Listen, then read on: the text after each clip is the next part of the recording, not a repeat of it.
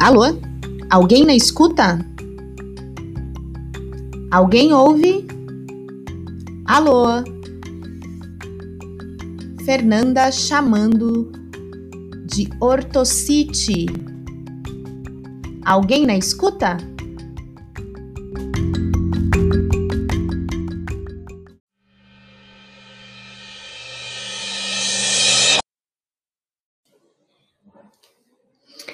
Oi, galerinha, tudo bem com vocês? Espero que vocês estejam aí me ouvindo. Vamos iniciar agora mais um episódio do podcast mais caseiro que você conhece, o Wilson. E hoje nós vamos falar de um assunto que anda muito em debate, que alguns não querem falar, que outros falam demasiadamente, mas que é um assunto que move a nossa sociedade. Racismo. Pois é. Muitos dizem que racismo não existe nem no Brasil, nem no mundo. Ou dizem que o racismo, na verdade, é um problema de financeiro. Ah, não é, não é por causa da cor da sua pele, é porque você é pobre.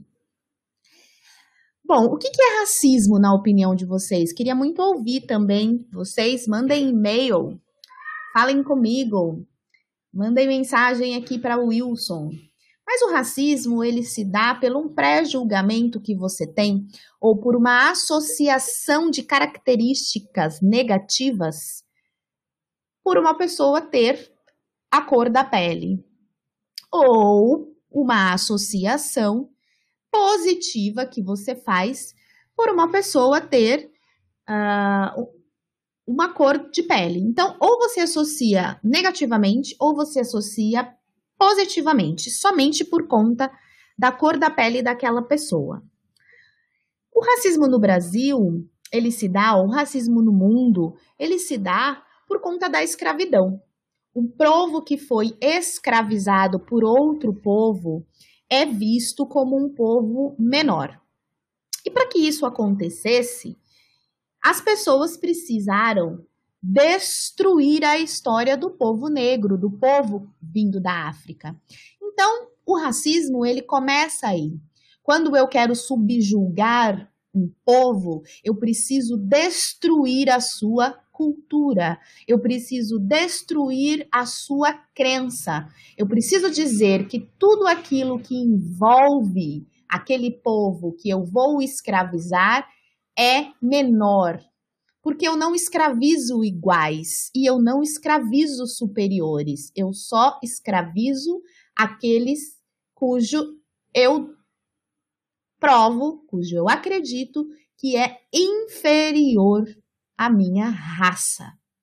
E a partir daí, tudo que é de origem africana é tido para o mundo, é ensinado para o mundo como coisas inferiores e sem valor, ou muitas vezes associada ao demônio, como são as religiões de matrizes africanas.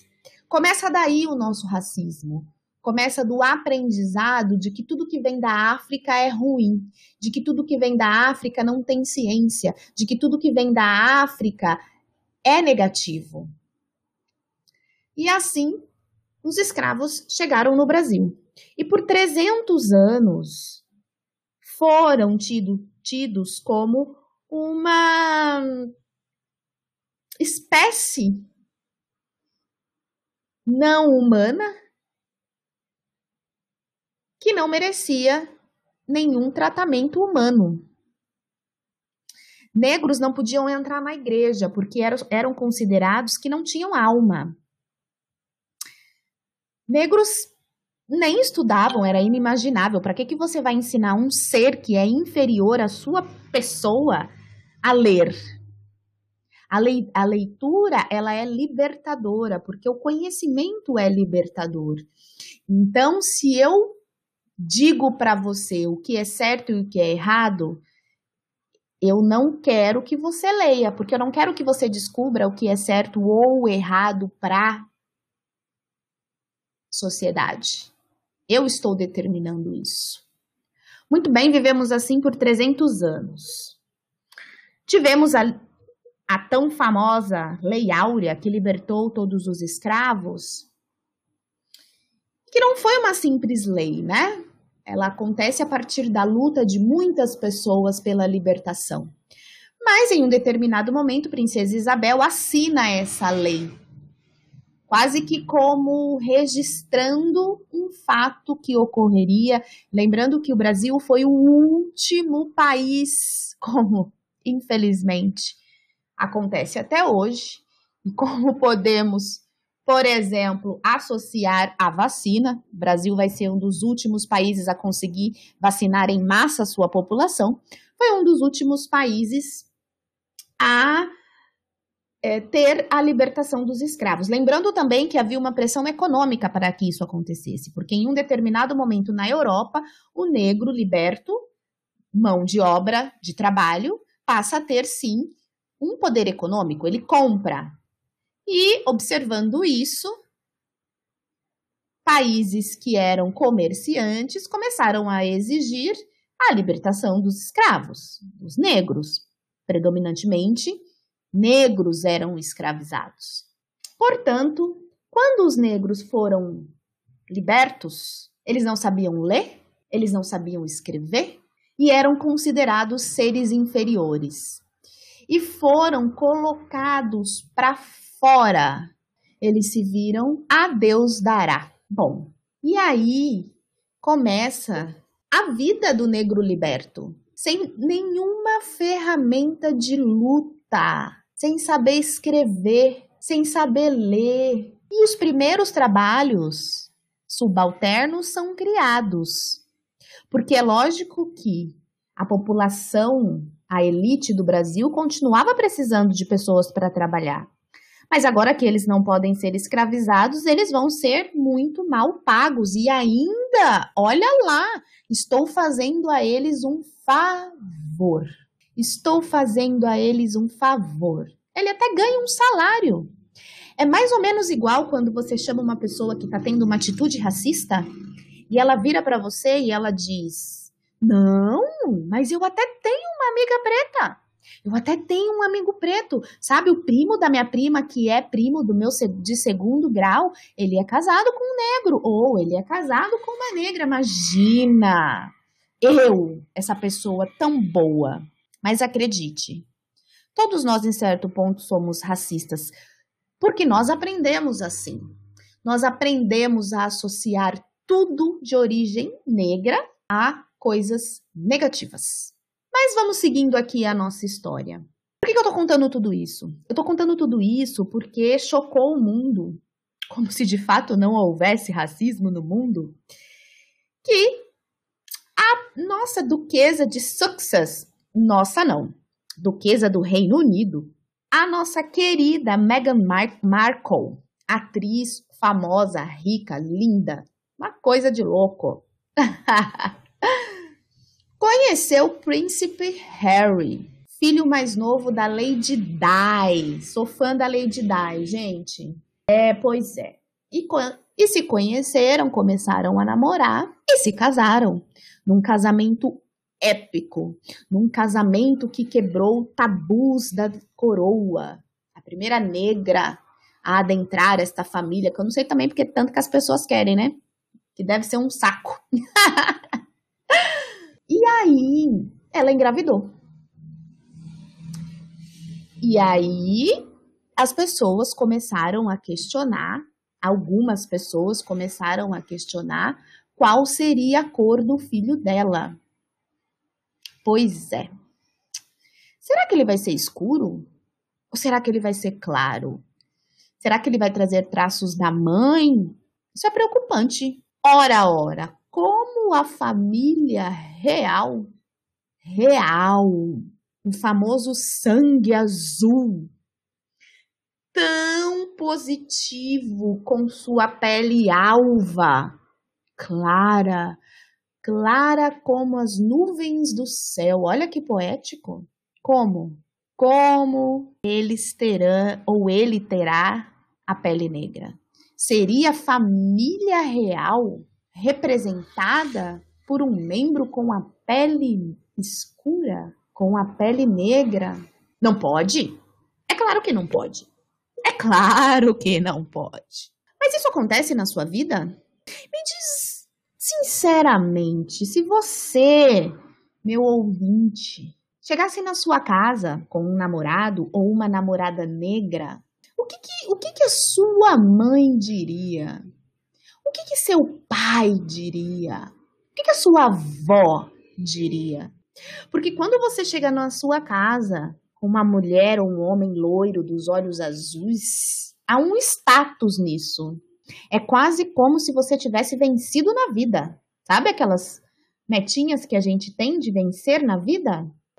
Tá lá, checking. Namoro uma loira, namoro uma branquinha. Mas e quando é uma negra? Quando é uma parda? E quando é um negro? E quando é um pardo? Há status nisso? O que você acha? Como é na sua realidade? As pessoas se preocupariam com o cabelo do seu filho? As pessoas se preocupariam com o tom de pele do seu filho? Ora, de fato, as pessoas achariam que é seu filho? Porque quando um negro ou uma negra se casa ou tem um filho com um branco e esse filho tem a pele escura, as pessoas acham que não é filho dele. Ou quando, ou quando nasce branco, as pessoas acham que não é filho do negro, ou da negra, ou do pardo, ou da parda. Porque as pessoas não estudam biologia, né? O conhecimento é libertador. Vamos estudar biologia, genética. Mas o caso Markle, Merkel, na verdade, acho que é a pronúncia correta, traz o racismo dissociado da, da pobreza. Gente, não é qualquer pessoa que circula no mesmo ambiente social para conhecer o príncipe Harry, né? Afinal, eu não encontraria com ele aqui na minha tão amada Orto City. Embora ele esteve aqui pertinho, né, no Aras em Montemor. Perdi a oportunidade, mas eu nem sabia que esse Ara existia. Mas já pensou? Então é óbvio que todas as pessoas que o príncipe Harry conhece são pessoas que têm dinheiro. Então, na nossa, no nosso exemplo nada científico, mas real, não basta ter dinheiro para não sofrer racismo. Ele não está associado à sua conta bancária. Sim, as pessoas têm medo de terem filhos negros, assim como os membros da tão peculiar e alva família real, que não está limitada às fronteiras da Europa, que não está limitada às fronteiras financeiras. Racismo estrutural é isso.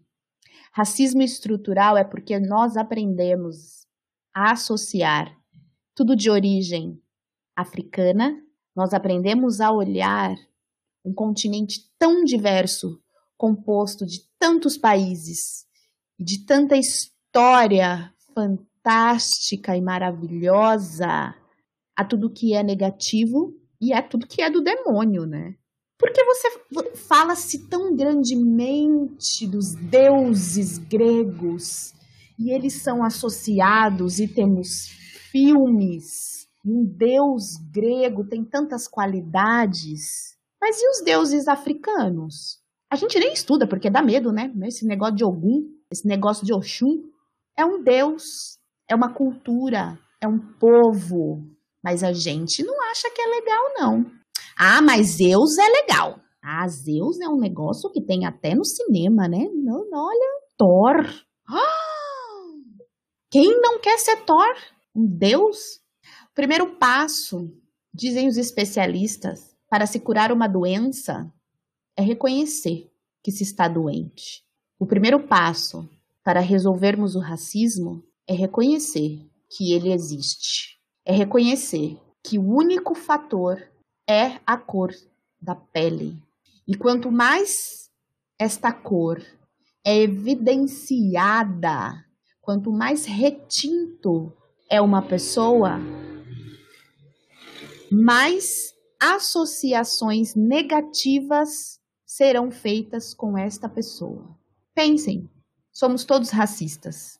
Pensem que precisamos reconhecer para poder curar. E lá vamos nós para mais um assunto importante. Porque aqui nós não somos influenciados, nós somos influenciadores. Bom, vamos falar sobre política. Olha que peso, olha que importante.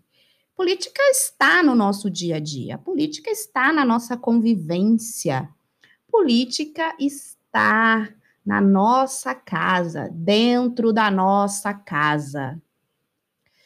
O primeiro contato social de uma criança é a família. É dentro da família que ela aprende todas as suas regras: regras culturais, regras religiosas, regras de convivência no coletivo. E a gente sim, gente, a gente precisa estudar política a gente precisa falar sobre política. Não dá para fugir. Não dá para ser alienado e dizer, ah, eu não vou falar, eu não falo sobre política. Tem gente que tem um orgulho, mas que é direito, porque vivemos numa democracia. E a democracia, que eu tanto gosto, que eu tanto defendo, existe uma coisinha que eu gosto nela, que é poder escolher. Podemos escolher falar, podemos escolher não falar. Mas eu, como sugestão, eu gostaria de dizer a vocês que, para qualquer opinião que você tenha, nós precisamos estudar, nós precisamos aprender. Então, para falar de política, a gente precisa falar sobre ideologia. Ideologia, a gente pode dizer que é um conjunto de regras que vão nortear as decisões de uma sociedade. E a democracia permite que todos os grupos ideológicos tenham a sua representatividade. É isso que acontece lá no nosso tão amado, amado e muitas vezes esquecido Congresso Nacional, onde estão os nossos deputados federais. Bom, existem conjuntos ideológicos, conjunto de regras ideológicos. A democracia é um conjunto de regras ideológicas, a autocracia, a gente pode falar sobre o anarquismo, capitalismo, socialismo, comunismo, fascismo. Você sabe o que, que significa cada um desses itens? Quando uma pessoa é classificada como fascista, o que será que isso significa? quando uma pessoa é classificada como comunista, socialista, e você? Você é comunista? Socialista? Fascista? Você é um democrata? Existe, então, um conjunto de ideologias muito diverso.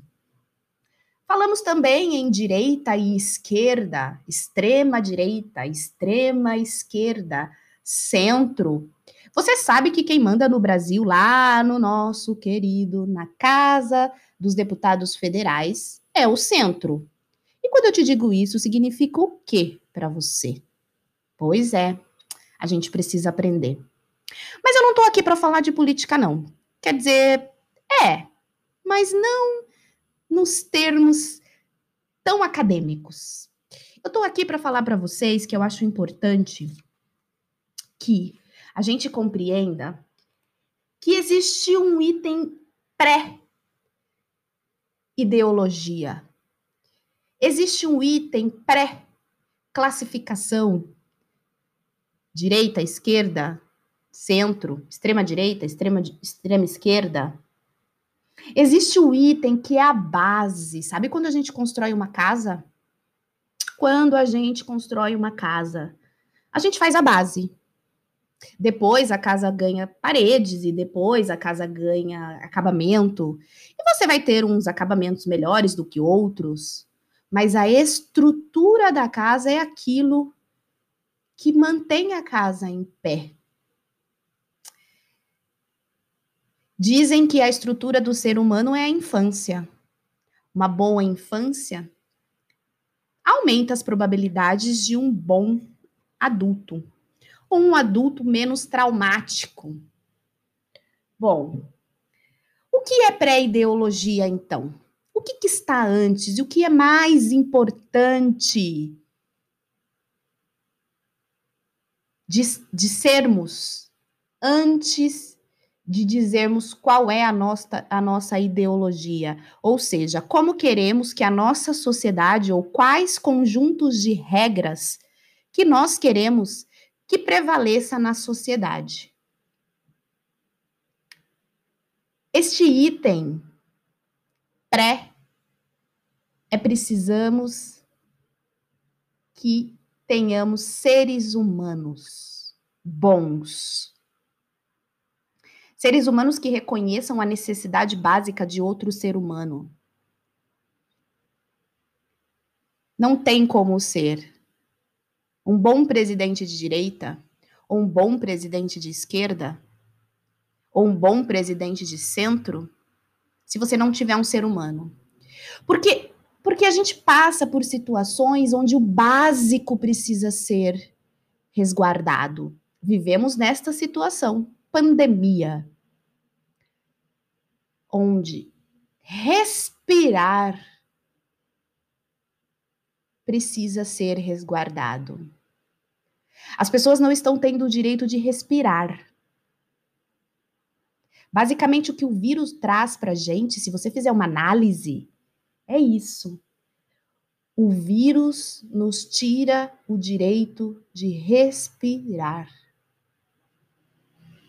E as pessoas hoje que estão no comando, elas precisam decidir se elas vão ter ações que permitirão com que as pessoas respirem com a ajuda do Estado ou se as pessoas vão respirar por si mesmo. Não dá para julgar nenhum profissional antes de termos boas pessoas. Você pode ter dois médicos com o mesmo conceito técnico, formado nas melhores universidades do mundo. Se ele não tem um olhar para o ser humano, se ele não olha para o seu paciente quando o paciente senta à sua frente, se ele não ouve o que o paciente está dizendo, ele não consegue aplicar as melhores técnicas que ele aprendeu. Não adianta. Não adianta. Nenhum profissional é tão bom quanto pode ser um profissional que antes é um bom ser humano. Então, para se falar de política, para se aplicar a política, para se escolher uma ideologia,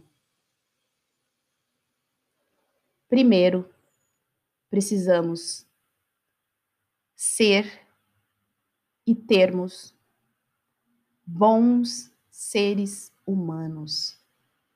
Cargos são ocupados por pessoas.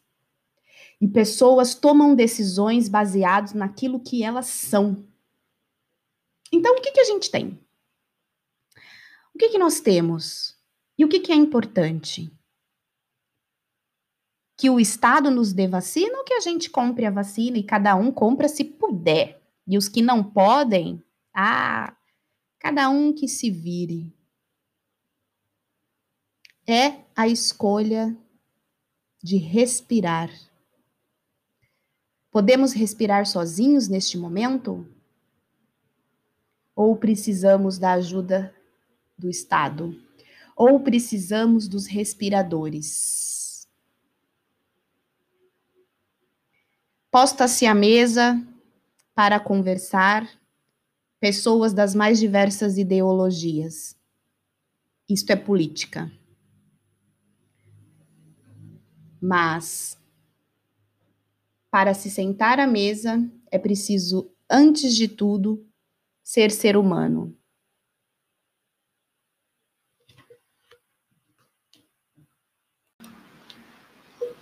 Me despeço aqui de vocês com algumas dicas para esses assuntos tão tão, tão importantes como racismo e política, que nós precisamos aprender, que nós precisamos ouvir e que nós precisamos resolver para que a nossa sociedade seja muito melhor, melhor para todos. Então, minha primeira dica para vocês vai aqui o programa Café Filosófico.